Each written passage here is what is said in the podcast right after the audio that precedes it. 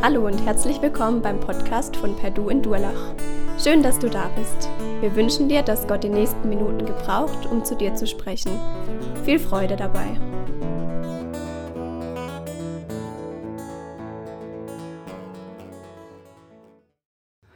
Ja, wie schon gesagt, wir wollen heute beginnen mit einer Serie über die Könige im Alten Testament, in Israel. Und äh, heute geht es um den Saul. Das Thema ist ein Erwählter, fällt aus der Gnade. Ich habe es ein bisschen umformuliert, weil mir das irgendwie zu ähm, hart klang, weil die Frage ist wirklich, fällt er aus der Gnade oder er, verliert er seine Vollmacht? Das ist eigentlich das, was noch viel stärker hier im Mittelpunkt steht. Und ähm, wir kennen dieses Sprichwort, des Menschenwille ist sein Himmelreich. Und man könnte sagen, das war bei den Israeliten so, des Menschenwille ist sein Königreich. Sie wollten auf einmal und unbedingt einen König haben und so haben sie es Gott vorgebracht. Als ich so überlegte, was war eigentlich so diese, dieser Anlass, da kam mir eigentlich das, was ich immer wieder auch bei meinen Enkeln höre, früher habe ich es auch bei meinen Kindern gehört, ich will aber. Ja, da ist irgendwas, was man, äh, was man ihnen verbietet, ich will aber. Ja? Ähm, oftmals zum Beispiel bei unserem Enkel so, ah, kriegt er jetzt noch eine Süßigkeit oder nicht, ja? Und äh, dann passiert es, dass er sie doch bekommt, aber erleben muss, dass er dann Bauchweh hat weil es einfach zu viel der Süßigkeiten ist.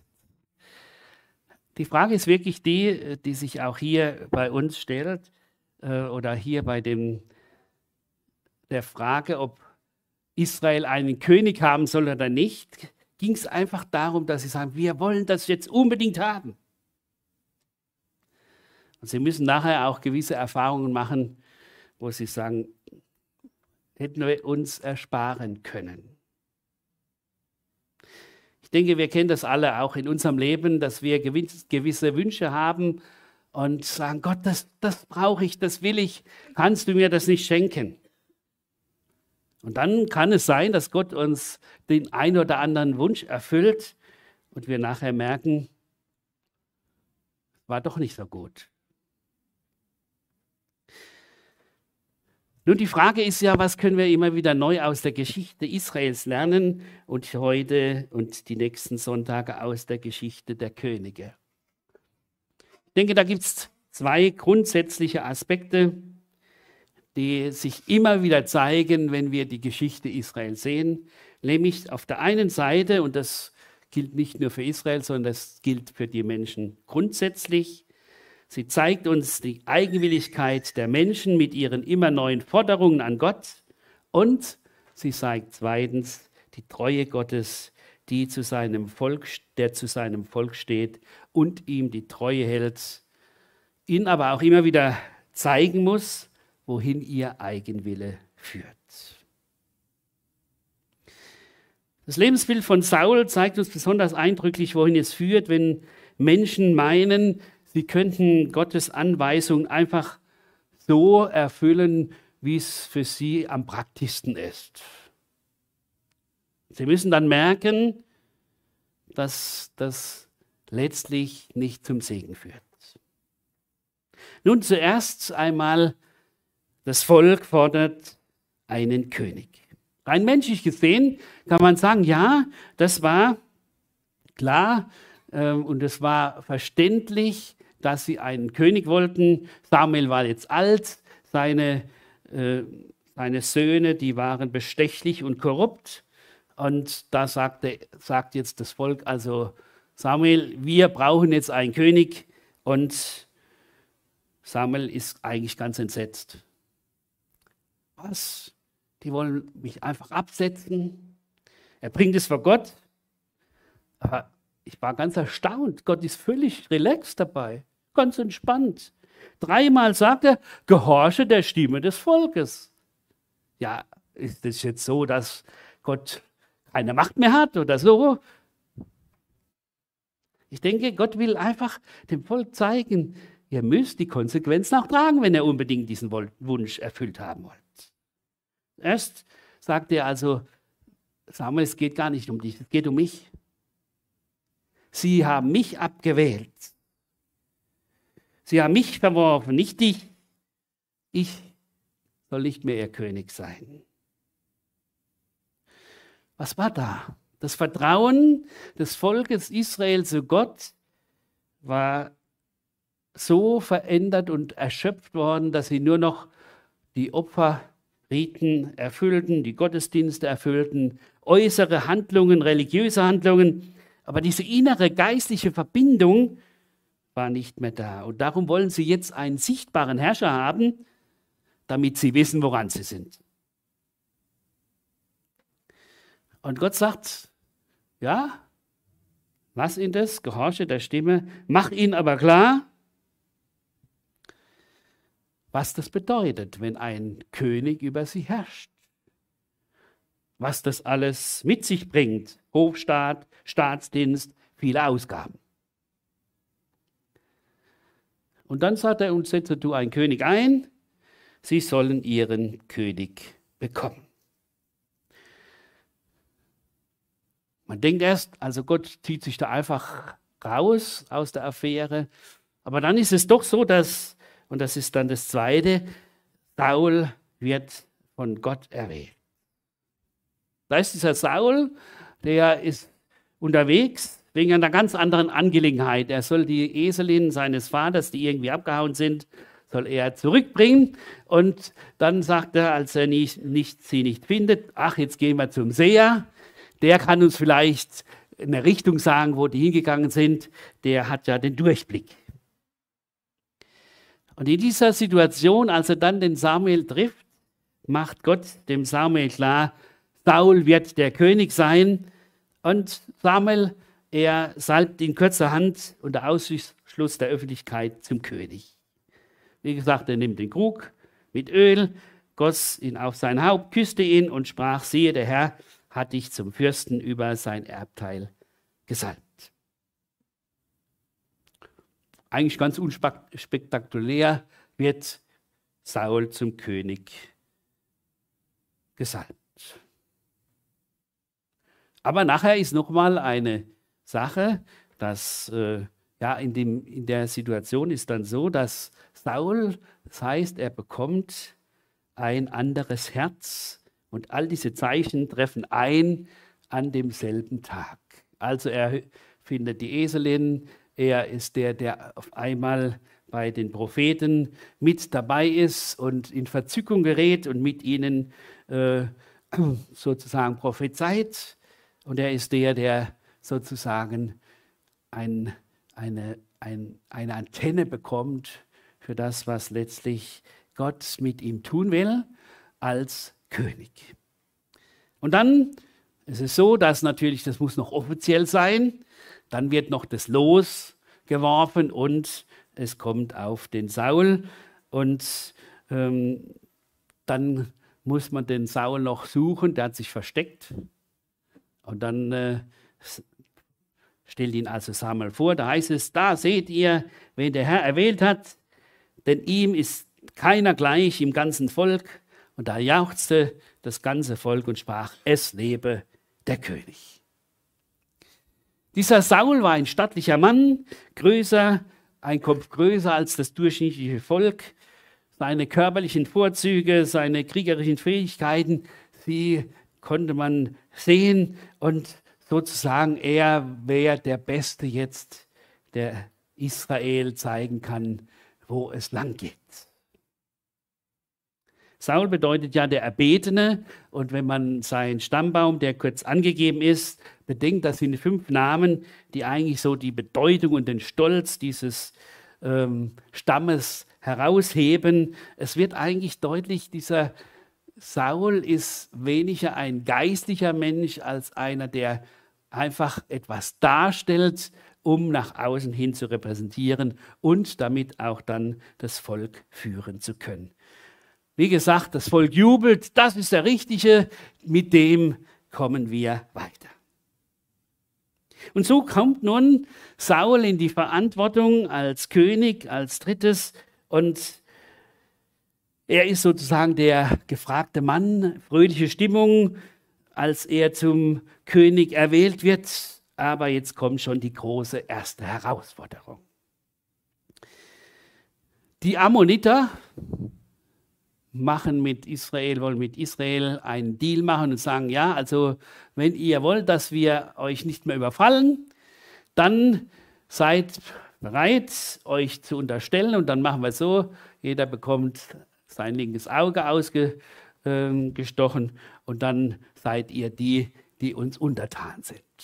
Und das ist natürlich furchtbar, wenn man das bedenkt, dass da der Saul wutentbrannt reagiert und auch Gottes Geist über ihn kommt und er dann kurzerhand äh, ein Gespann Jock, äh, Ochsen zerlegt, äh, schlachtet und in Stücke bringt und dann jedem Teil Israels das weitergibt. Und mit den Worten, wer nicht mit auszieht hinter Saul und Samuel her, dessen Rindern sollen es ebenso ergeben. Er ruft also zur Generalmobilmachung auf und er bekommt nachher 330.000 äh, Mann zusammen, also aus Juda und aus den anderen Stämmen, die gegen Amalek antreten wollen. Aber jetzt passiert Folgendes, bevor sie zum Kampf ziehen, tritt nochmal Samuel auf und Samuel warnt vor dem Kampf noch einmal und sagt, ich will euch deutlich machen, was ihr eigentlich getan habt. Was das für Gott war, dass ihr einen König gefordert habt. Er sagt, ich werde ein Zeichen fordern, es regnet mitten im Sommer und donnert und blitzt, was dort äh, nicht der Fall sonst ist. Und das Volk fürchtet sich und sie wissen, aha, ja, da ist was falsch gelaufen. Sie bitten den Samuel, dass er für sie betet. Samuel sagt, ja, mache ich, braucht er keine Angst haben. Und dann sagt er, und das finde ich so wunderbar, der Herr wird um seines großen Namens willen sein Volk nicht verstoßen, weil es dem Herrn gefallen hat, euch zu seinem Volk zu machen.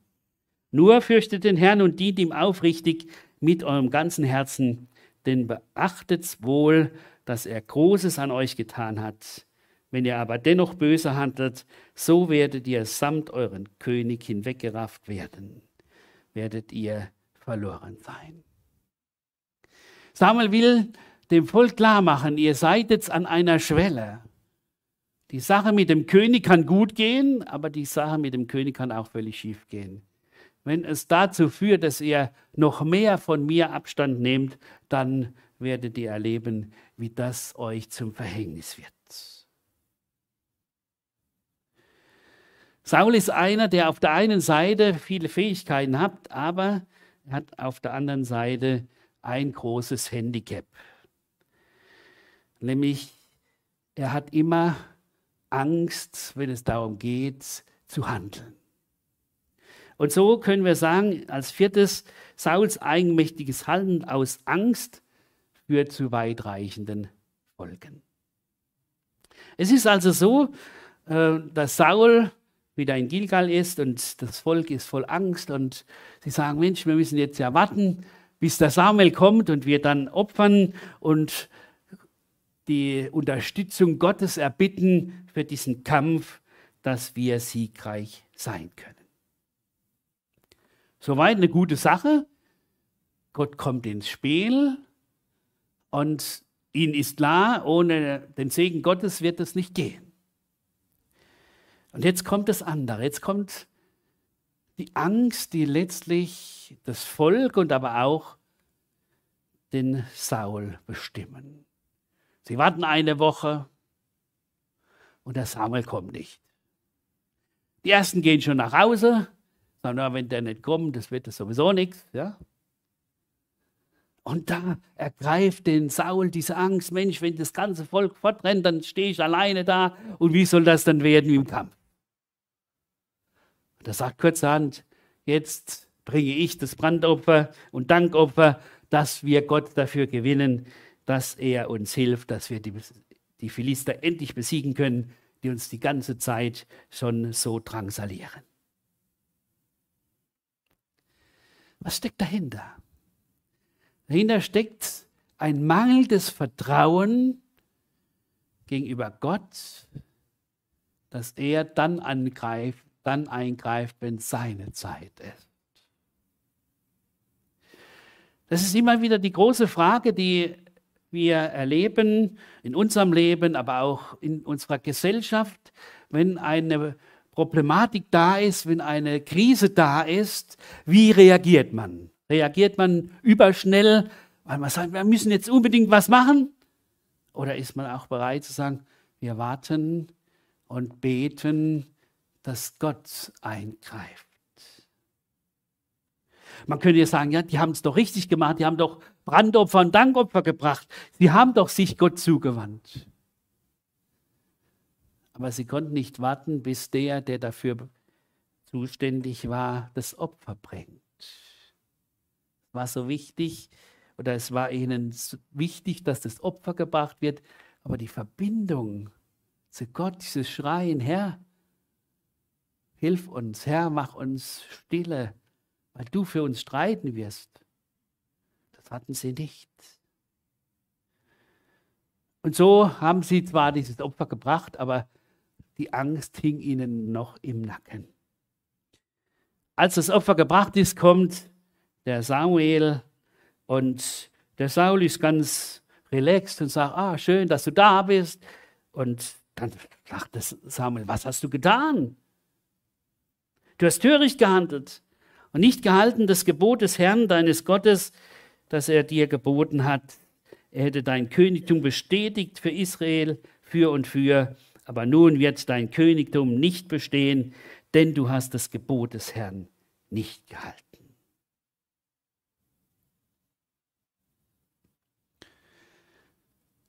Samuel will dem Saul sagen, du hast hier eigenmächtig gehandelt. Das war Kompetenzüberschreitung.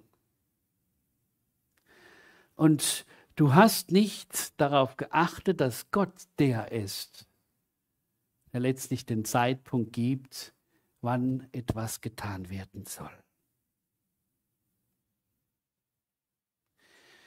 Was macht Saul? Saul macht gar nichts. Er sagt nicht, ach, das war jetzt nicht so gut, was der gemacht hat. Und so. Nein, er geht einfach zur Tagesordnung über und es kommt die nächste Situation, wo es um die Frage geht, wie ist zu handeln. Also das erste war sozusagen, er überschreitet seine Kompetenz. Das zweite ist dann fünftens Sauls halbherziges Handeln aus Führungsschwäche. Da geht es jetzt um die Amalekiter. Wir merken, die ganzen Feinde Israels werden nun wach und sagen, oh, wenn die einen König haben, dann müssen wir mal sehen, ähm, ob wir da neue Herausforderungen haben und wie sich das ergibt. Und Gott macht klar, die Amalekiter, die sollen jetzt geschlagen werden und der Bann soll vollzogen werden, also alle sollen sterben. Und der Saul besiegt auch die Amalekiter, vollstreckt auch den Bann an dem ganzen Volk mit der Schärfe des Schwertes, aber er verschont, er und seine Leute verschonen den Agag, den König, von den Amalekitern und sie verschonen das Kleinvieh und die Rinder, die feinsten Tiere und Lämmer und überhaupt alles Wertvolle haben sie einfach nicht mit dem Bann vollzogen. Man könnte sagen, ja, das war jetzt vielleicht einfach ein humanistischer Zug. Man könnte doch nicht alle einfach umbringen.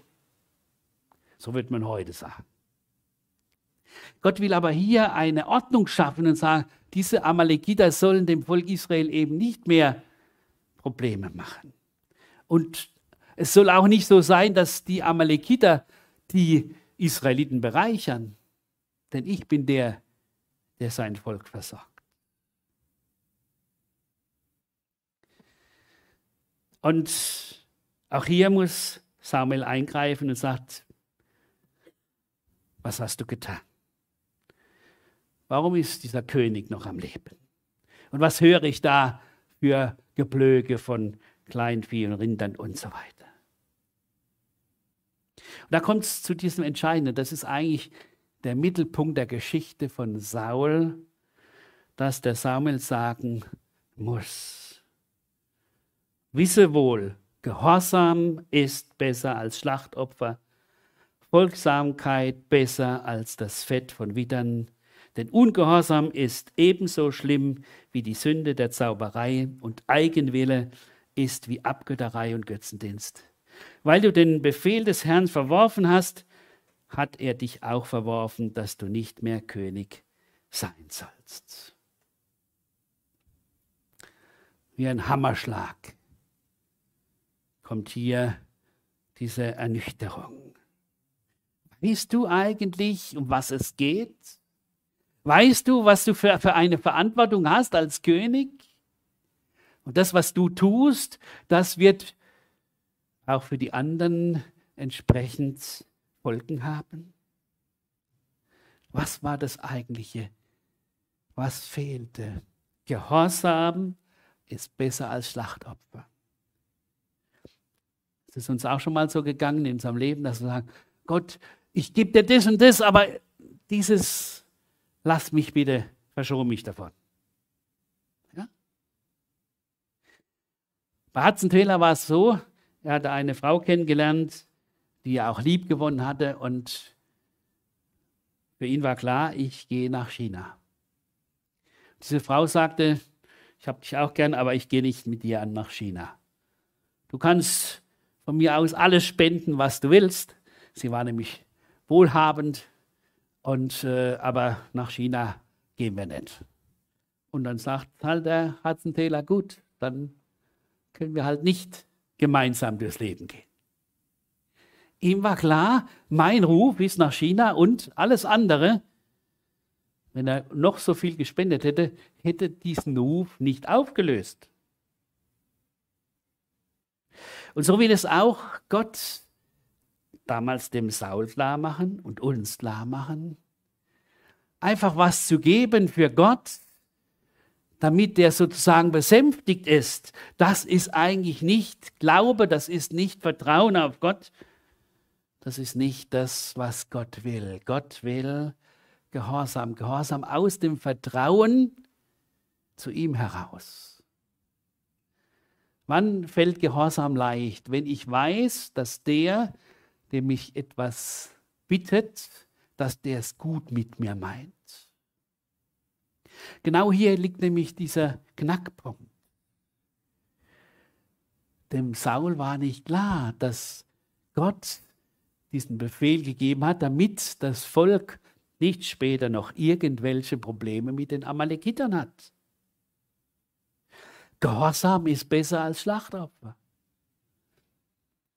Auch in unserem Leben immer wieder diese Herausforderung. Bin ich bereit zu gehorchen oder will ich einfach was tun, wo ich sage, das befriedigt mein religiöses Denken und ich meine, damit könnte ich auch Gott gut stimmen.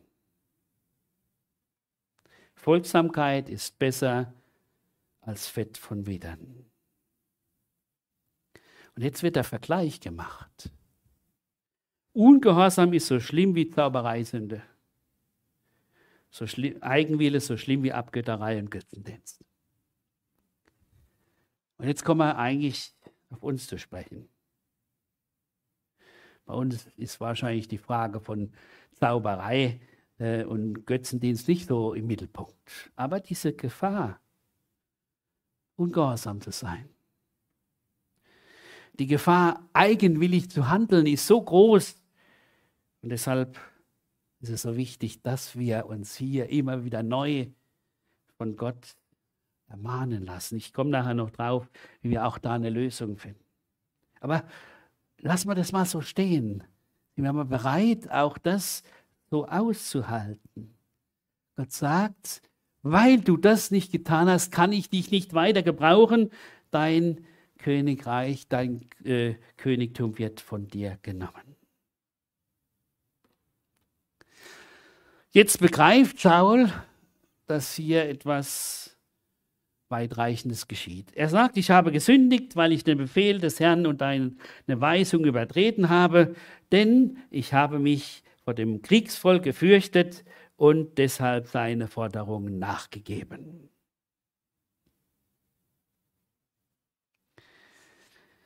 Also, was macht er? Schöne Ausrede. Da war das Kriegsvolk, sagt, du kannst doch die alle umbringen lassen. Und dann habe ich gesagt, ja gut, komm, dann machen wir es halt so. Führungsschwäche. Auch dieses Führungsschwäche, weil er nicht in der Verbindung mit Gott war und nicht Gott gefragt hat, ja, was soll ich jetzt machen? Beziehungsweise, nee, er hätte gar nicht fragen müssen, es war ja klar. Gott sagt, so soll es sein. Er hätte jetzt als König, als der Leitende klar machen müssen, ich handle im Auftrag Gottes und ihr seid bereit, seid bitte bereit, das zu tun, egal wie es euch passt.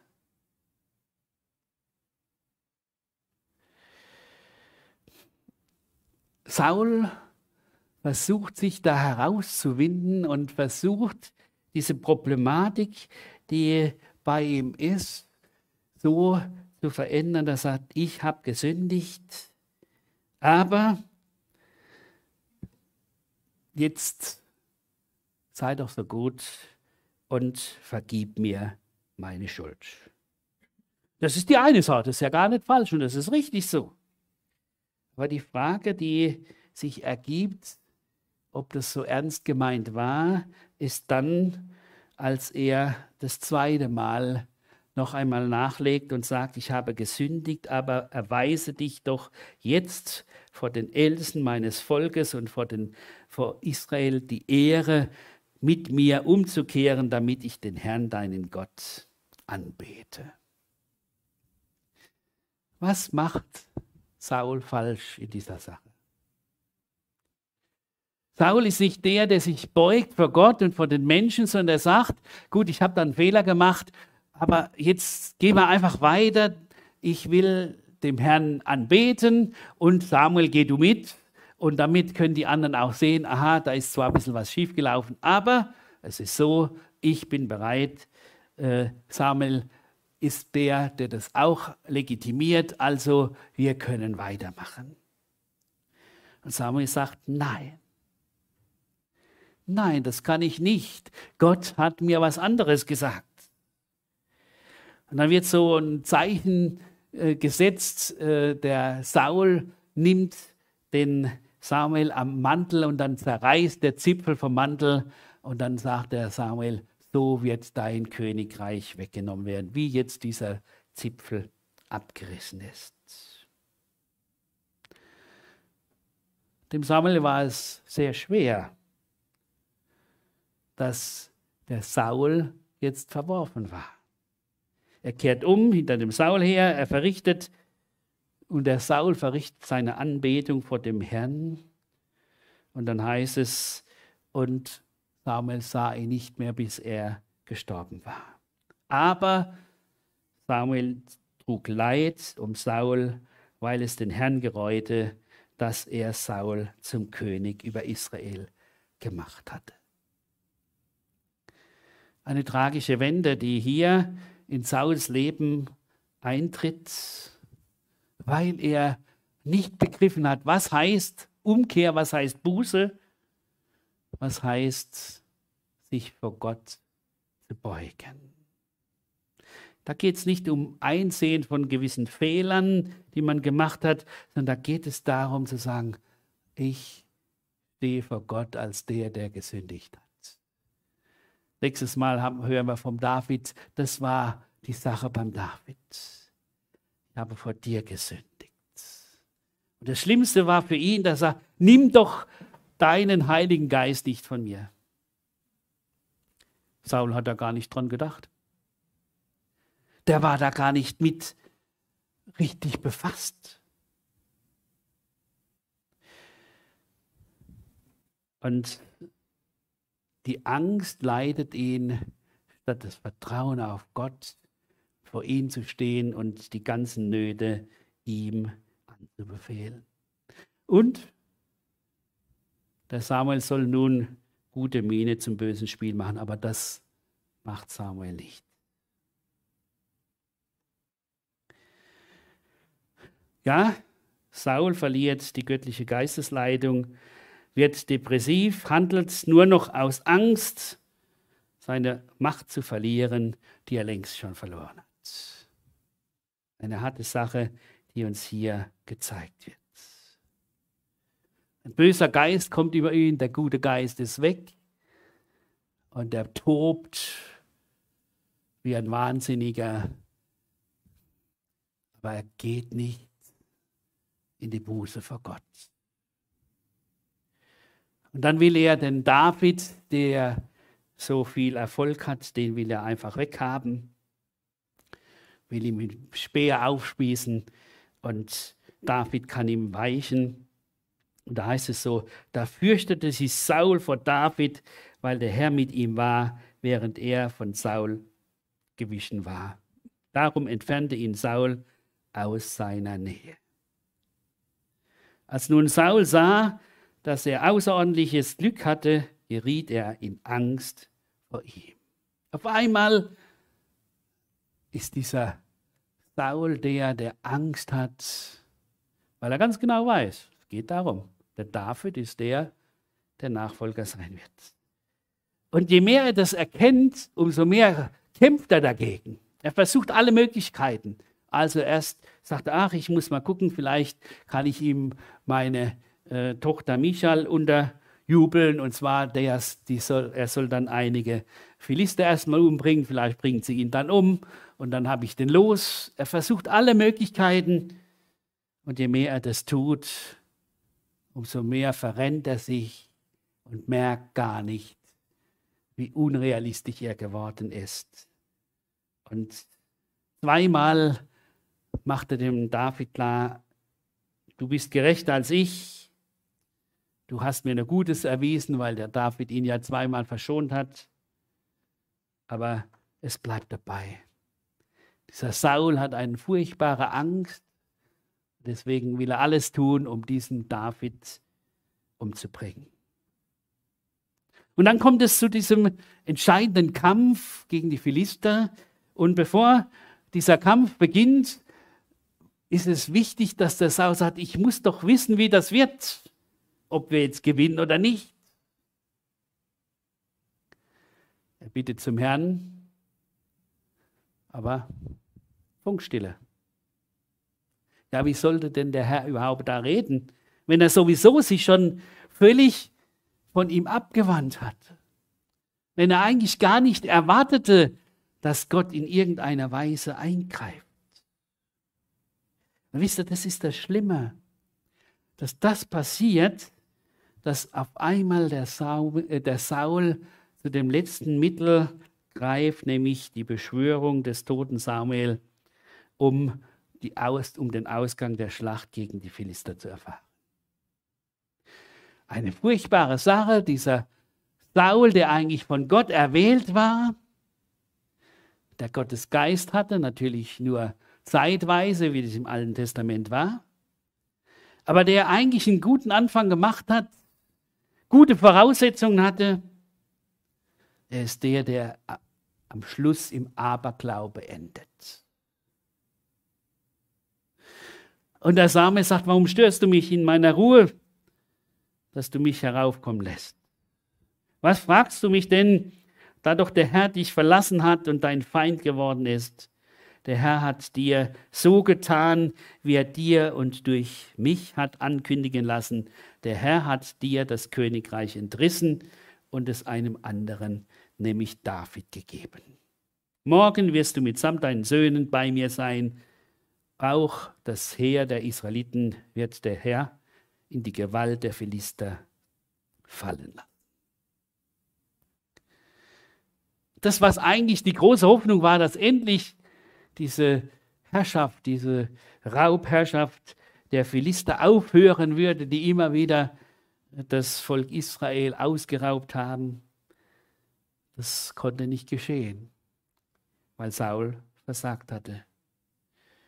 Und Saul, er ist entsetzt, er ist völlig dahin, er fällt die Länge nach zu Boden, hat keine Kraft mehr, nimmt nichts mehr zu sich und er weiß, morgen ist mein letzter Tag. Furchtbar, was sich das überlegt. Eigentlich eine traurige Geschichte oder ein trauriger Ausgang dieser Geschichte. Und jetzt die Frage, das Fazit für uns. Zunächst einmal, was charakterisiert Saul, wenn, so, wenn wir so sein Leben betrachten? Saul wird zwar von Gott als König erwählt, hat auch entsprechende Voraussetzungen, aber er ist einer, der keine echte Beziehung zu Gott hat. Das sieht man an seiner Unsicherheit, an seiner Angst, die ihn immer wieder verfolgt und immer diese Angst könnte nicht klappen, statt zu sagen, Gott, du hast mich gerufen, jetzt gehen wir. Das war ganz anders bei seinem Sohn Jonathan. Der ist oft gegangen und hat gesagt, so Gott, du hast ihn uns rangegeben und ich vertraue dir, dass du es tun wirst.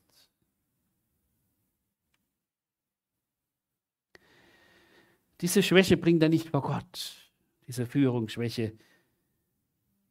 Er erwartet nicht, dass Gott eingreift. Und deshalb handelt er angstgetrieben und dabei verliert er immer mehr Einfluss und Vollmacht. Er konnte sich nicht beugen vor Gott, so wie es zum Beispiel der David tat. Und deshalb wurde er auch, konnte er nicht weiter König bleiben. Die Situation verändert seine Handlungsweise er nimmt die Befehle Gottes zwar entgegen, aber er erfüllt sie so, wie es ihm gerade passt. Ihm geht es nicht um Gehorsam, sondern dass die Sache irgendwie getan ist. Er will mit Ersatzhandlungen Gott für sich gewinnen, statt zu fragen, Gott, was willst du? Und genau das ist, das ist der Ernst aus dem Leben Sauls. Gott kann mich und dich nur segnen, wenn wir ganz mit dem Herzen bei ihm sind. Sonst kann er uns nicht gebrauchen für seinen Auftrag, den er uns gegeben hat. Das muss uns immer wieder klar sein. Und wenn Dinge in unserem Leben sind, die hier uns diese Beziehung zu Gott schmälern, dann muss das ausgeräumt werden, sonst können wir nicht unserem Auftrag und unserer Berufung gemäß leben. Und wir verfallen dann in den Trugschluss, wir könnten Gott irgendwie besänftigen, indem wir ihm etwas geben, aber letztlich nicht bereit sind, das ihm zu geben, was er uns bittet, weil er uns damit gebrauchen will. Gott will keine äußeren Opfer, sondern Gehorsam aus Vertrauen zu ihm heraus. Das muss uns klar werden. Gott will keine äußeren Opfer, sondern Vertrauen, sondern Gehorsam aus dem Vertrauen zu ihm heraus.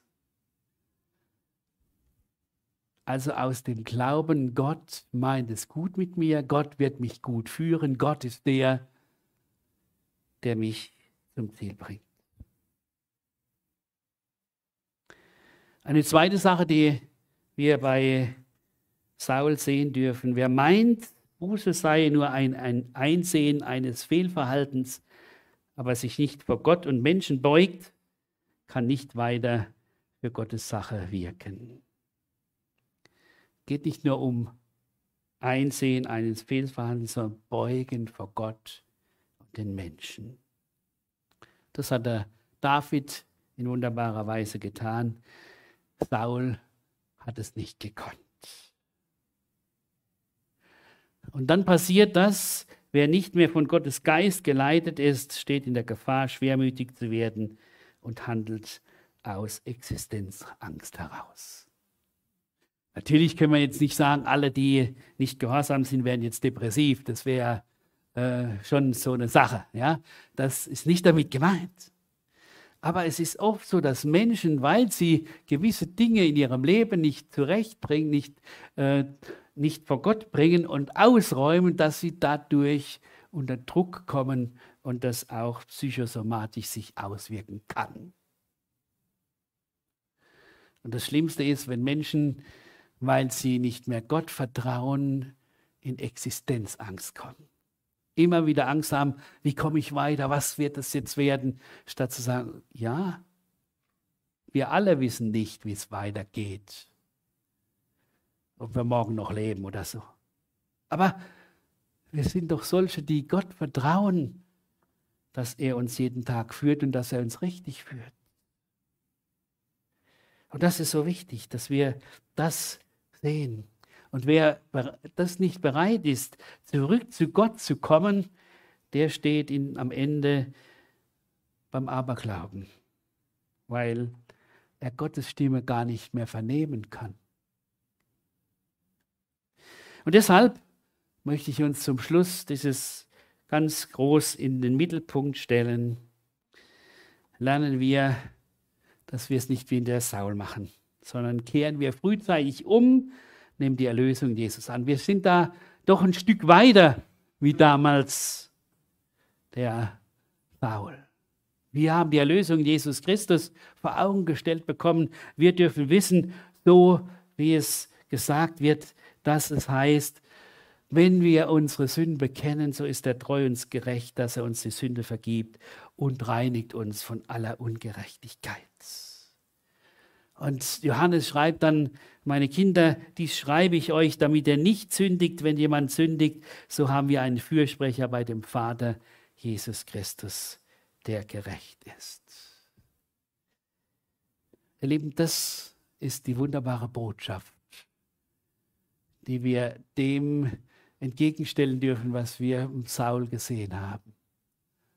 Ich denke, Saul hätte auf der einen Seite schon die Möglichkeit gehabt, zumindest beim Anfang, hier klar zu machen, ich kehre um und bitte Gott um einen Neuanfang. Aber ihm fehlte diese Beziehung zu Gott und deshalb kam es nicht so weit.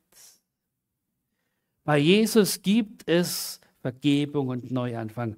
Das soll uns immer wieder neu groß werden und das soll uns helfen, Dinge in unserem Leben, die uns irgendwo blockieren, auszuräumen, indem wir sie vor Gott bringen, indem wir sie bekennen, auch vor Menschen und erleben, wie er uns neues Leben schenkt. Und noch eines will ich uns weitergeben, auch zum Ausblick für den nächsten Sonntag. Ist es vielleicht auch so, und das sollten wir zumindest mit bedenken, dass Saul von seiner Erwählung her scheitern musste. Warum? Weil er einer war, der aus menschlicher Erwägung erwählt wurde zur Hilfe für das Volk Israel. Gott macht zwar das mit, aber letztlich war das der Knackpunkt. Wir wollen einen König, damit der uns zeigt, wo es lang geht. Und Gott, den sehen wir nicht und da wissen wir nicht. Es war letztlich der Unglaube des Volkes, der letztlich auch dazu führte, dass ein Saul erwählt wurde und er scheitern musste. Nicht in dem Sinne, dass wir sagen, naja, der hat ja gar keine andere Chance gehabt. Nein, garantiert nicht. Aber in dem Sinn, dass wir sagen, ja, Gott musste dem Volk zeigen, der König, den ihr wolltet, der führt nicht zum Ziel. Den König, den ich euch geben werde, der ein Mann nach meinem Herzen ist, der wird euch weiterführen und der wird zum Ziel bringen. Das ist eigentlich das, was auch noch hinter dem steht und wo wir dann sagen müssen, wunderbar, das ist die frohe Botschaft. Gott ist der, der uns zeigt, das, was du von dir aus machst, das hat keinen Erfolg. Aber sei einer, der ganz neu sich dem anvertraut, der wirklich Veränderung in deinem Leben schaffen will und der dir zeigt, dass das nicht umsonst ist, ihm zu vertrauen.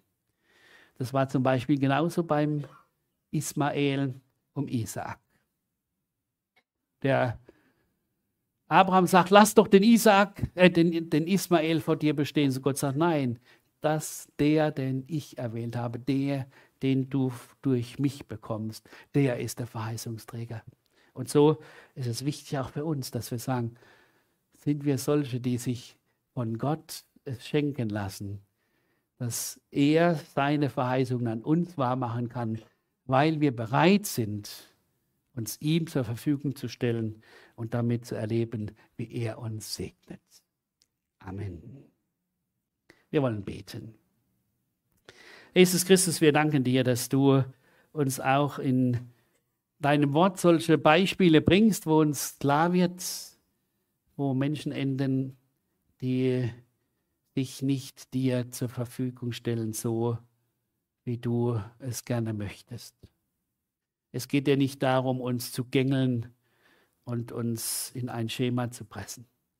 Es geht, uns, es geht dir darum, uns immer wieder neu dahin zu führen, dass wir Vertrauen zu dir haben und uns von diesem Vertrauen zu dir leiten und führen lassen. Danke, dass du weißt, wo in unserem Leben Dinge sind, wo zurechtkommen müssen. Und dass du es schenkst, dass das möglich ist. Und dass du letztlich als der Herr dich offenbarst in jedem im Leben jedes Einzelnen. Und dass wir so dann auch Menschen sein können, die unseren Beauftragung, Erwählung entsprechend leben und ein Segen sein dürfen, auch für die Menschen um sie herum und eine Freude für dich. Wir danken dir, dass du so auch weiter mit uns gehst, uns auch in der neuen Woche leitest und wir uns dir und deiner Gnade anvertrauen können. Amen.